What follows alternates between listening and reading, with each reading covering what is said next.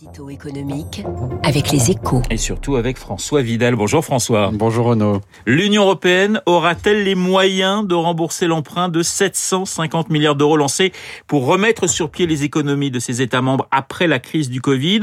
Alors que Bruxelles vient de renvoyer à l'automne la présentation des nouvelles ressources censées assurer ce remboursement, la question mérite d'être posée ce matin François. Oui, et la réponse, c'est que les Européens se retrouvent face à une page blanche, euh, ou presque, hein, Renaud. Depuis l'automne dernier, l'affaire semblait pourtant réglée.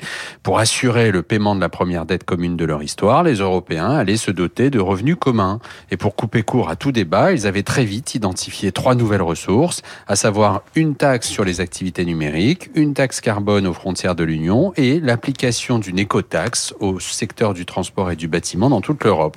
Le problème, c'est que neuf mois plus tard, il ne reste plus grand-chose de ce triptyque fiscal. Oui, la semaine dernière, Washington a notamment obtenu, François, la suspension de la taxe européenne sur les activités numériques. Oui, certains estiment même que les Américains ont eu la peau hein, de cette taxe et à mon avis, n'ont pas tort.